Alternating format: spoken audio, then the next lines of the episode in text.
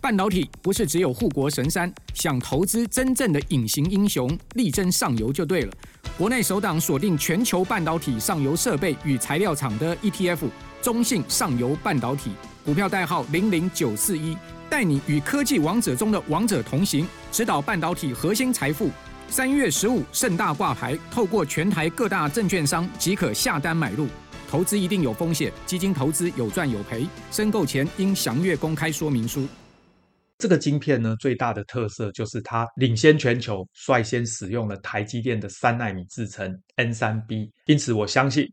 各位曲博科技教室的观众朋友，大家好，我是曲博。这个月初啊，苹果发表了 M3 系列的晶片，它是台积电三奈米制程全球首发，因此啊，万众期待。里面呢，包含 M 三 M3。M3 Pro 以及 M3 Max 到底啊，这三个晶片有哪些特别的功能？今天呢，我们就来简单跟大家介绍一下。在今天节目开始之前呢，我们和大家先谈谈早上通勤的时间、工作的零碎时间，你都是怎么运用的呢？你会放空，还是打开累积数百个推波，查看来自各处的新讯息？天下杂志今年推出全新改版的每日报 APP，帮你在资讯爆炸的时代中整理出八大全球震惊产业重点。不失焦也不钻牛角尖，给你刚刚好的深度，轻松的就能够掌握全世界的最新动态，让你在快节奏的生活中依然能够保持与世界同步的洞察力。特别回馈给曲博的听众朋友们，免费体验每日报 APP 两个月。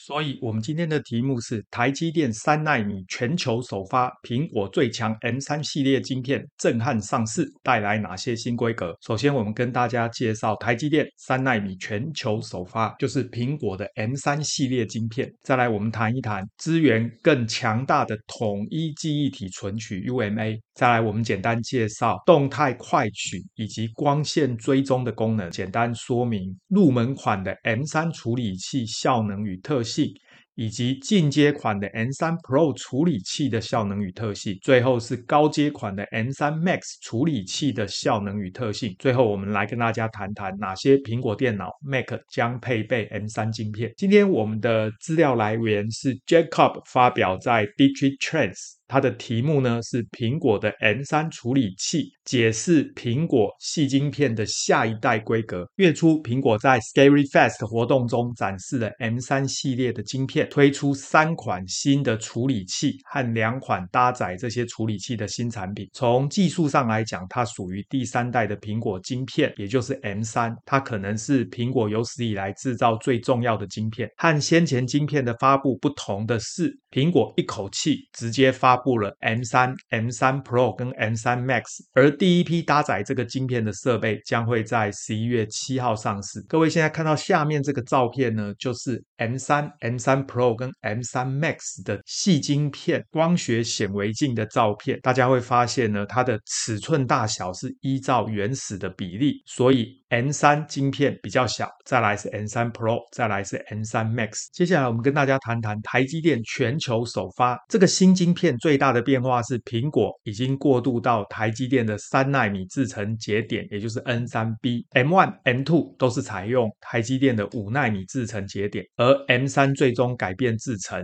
这个变更也适用于整个 M 三系列。苹果并没有增加核心的数量，基本版的 M3 仍然是配备八核心的中央处理器和八核心的图形处理器。同样，M3 Pro 配备十二核心的中央处理器和十八核心的图形处理器，而 M3 Max 搭配十六核心的中央处理器以及四十核心的图形处理器。唯一的区别在于 M3 Max 可以扩展到一百二十八个 GB 的统一记忆体存取，而 M2 Max 只有九十六 GB，。所以下面这个表呢，就列出 M3、M3 Pro 跟 M3 Max 的差异。中央处理器 CPU，其中 M3 Pro 有八核心，包含四个效能核心和四个效率核心。M3 Pro 其中包括六个效能核心和六个效率核心，M3 Max 有十六个核心，其中包括八个效能核心和八个效率核心。这边的效能核心呢，就是大核心，也就是可以执行大量运算的核心；而效率核心就是小核心，可以支援低功耗运算的核心。另外，图形处理器 GPU，M3 有十核心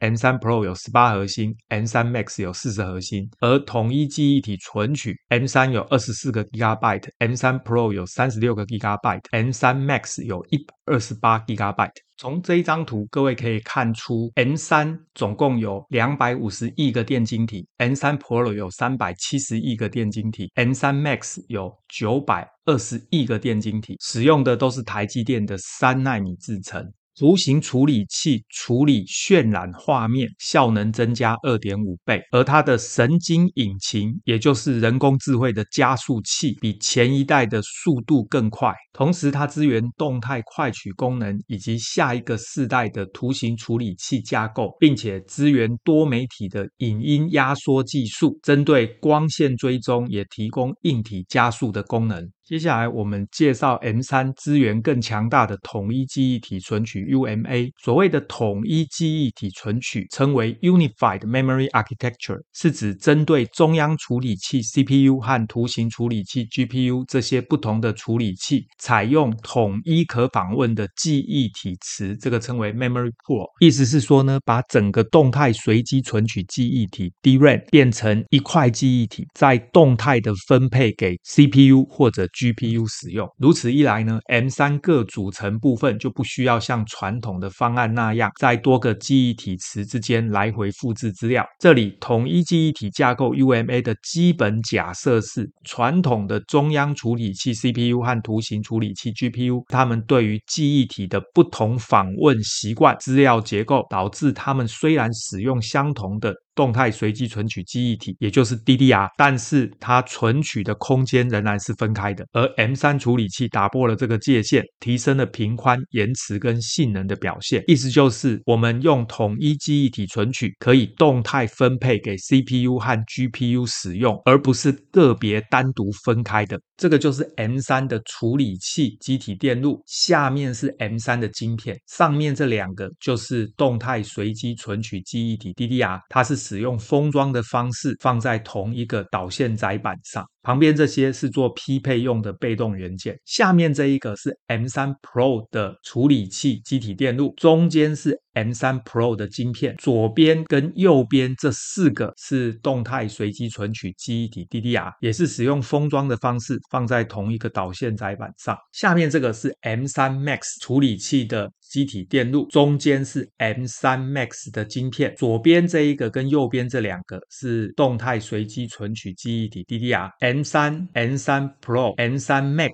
这三个处理器是按照原来的比例大小，因此大家可以感受一下这三个处理器它的尺寸彼此之间的大小关系。苹果表示呢，M3 系列的效能核心比 M1 系列快三十 percent，而比 M2 系列快十五 percent。所以看下面这个图，M 三系列比 M2 系列快十五 percent，比 M one 系列快三十 percent，而效率核心比 M one 系列快五十 percent，比 M2 系列快三十 percent，所以呢，效率核心 M 三比 M2 系列快三十 percent。比 M1 系列快五十 percent，这意味着基于制程节点的优势，M3 晶片比 M2 晶片提高了二十到二十五 percent。当然，和往常一样，我们必须等待第三方的公证单位经过测试来验证苹果的说法。同时，这一次苹果也提到，M3 系列的神经引擎，它的效能呢比 M2 系列快十五 percent，比 M1 系列快六十 percent，而 M3 系列的图形渲染效能比 M2 系列快了一点八倍，比 M1 系列快了二点五倍。再来，我们简单跟大家介绍动态快取和光线追踪的功能。这个制程的转变对 M3 系列意义重大。苹果推出了全新的图形处理器 GPU 架构，这个架构的关键就是动态快取，只使用软体工作所需的确切记忆体数量来提高平均图形处理器利用率，这样就可以提高效能。意思是软体。需要多少快取记忆体，就配置多少快取记忆体，这样可以防止着色器这一类复杂的程式占用超出它所需要的快取记忆体，这样就可以使程式更简单、更快的完成工作，来提高效能。动态快取启用了 M3 系列的一些关键功能，其中之一就是硬体加速的光线追踪。大家知道，在图形处理器呢，最重要的就是做光线追踪，让图形有 3D 立体的感觉。这个让苹果电脑 Mac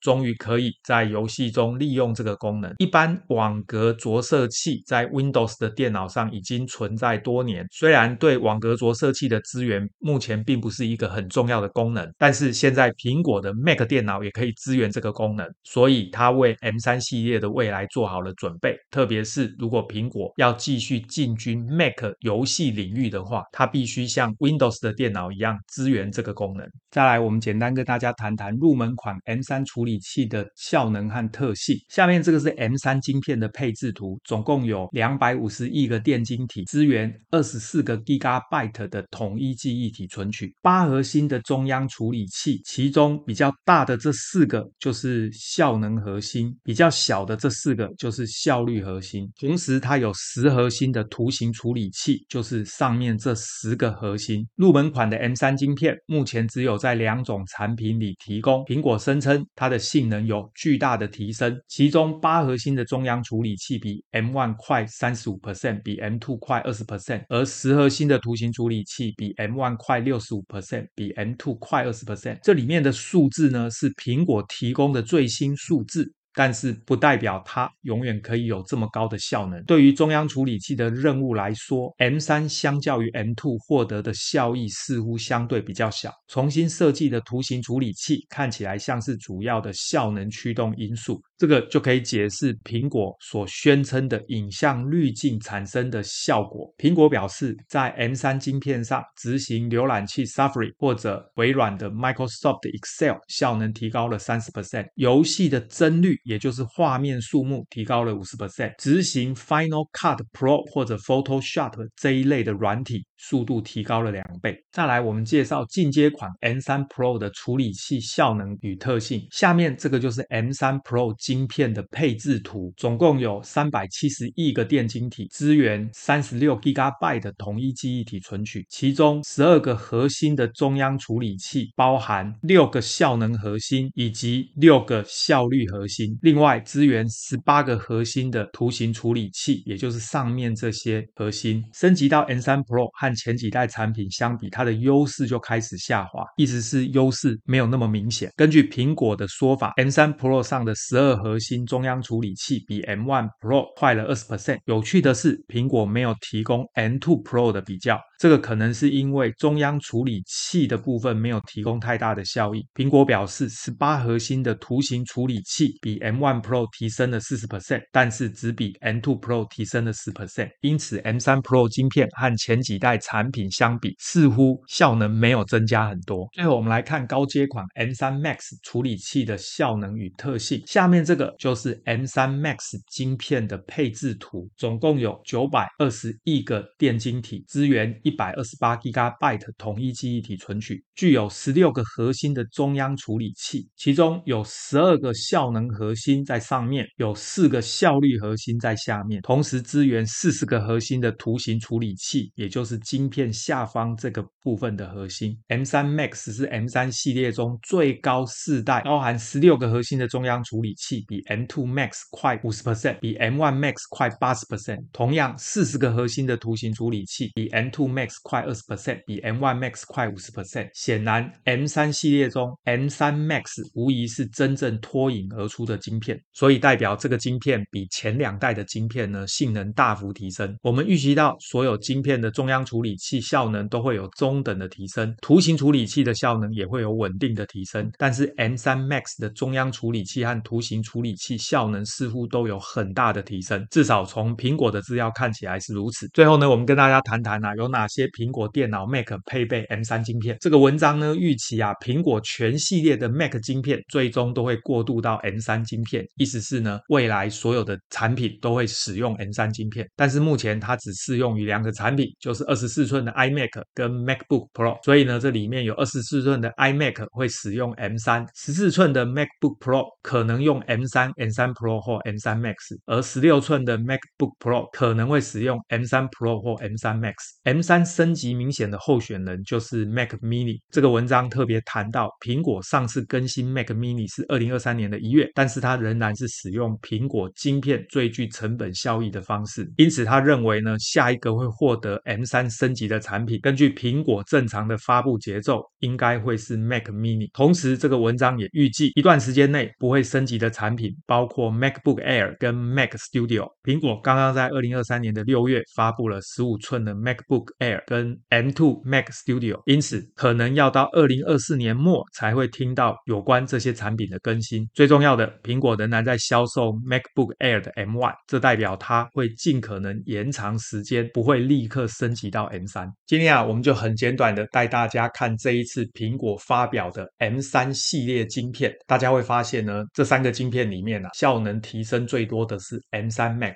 而这个晶片呢，最大的特色就是它领先全球，率率先使用了台积电的三纳米制程 N 三 B，。因此，我相信这一系列的晶片未来在实际的效能表现上，应该是值得期待。我们今天的节目到这边，各位对于苹果的 M 三系列晶片有任何问题，欢迎大家发表在影片的下方，我们再来讨论。谢谢大家，晚安，拜拜。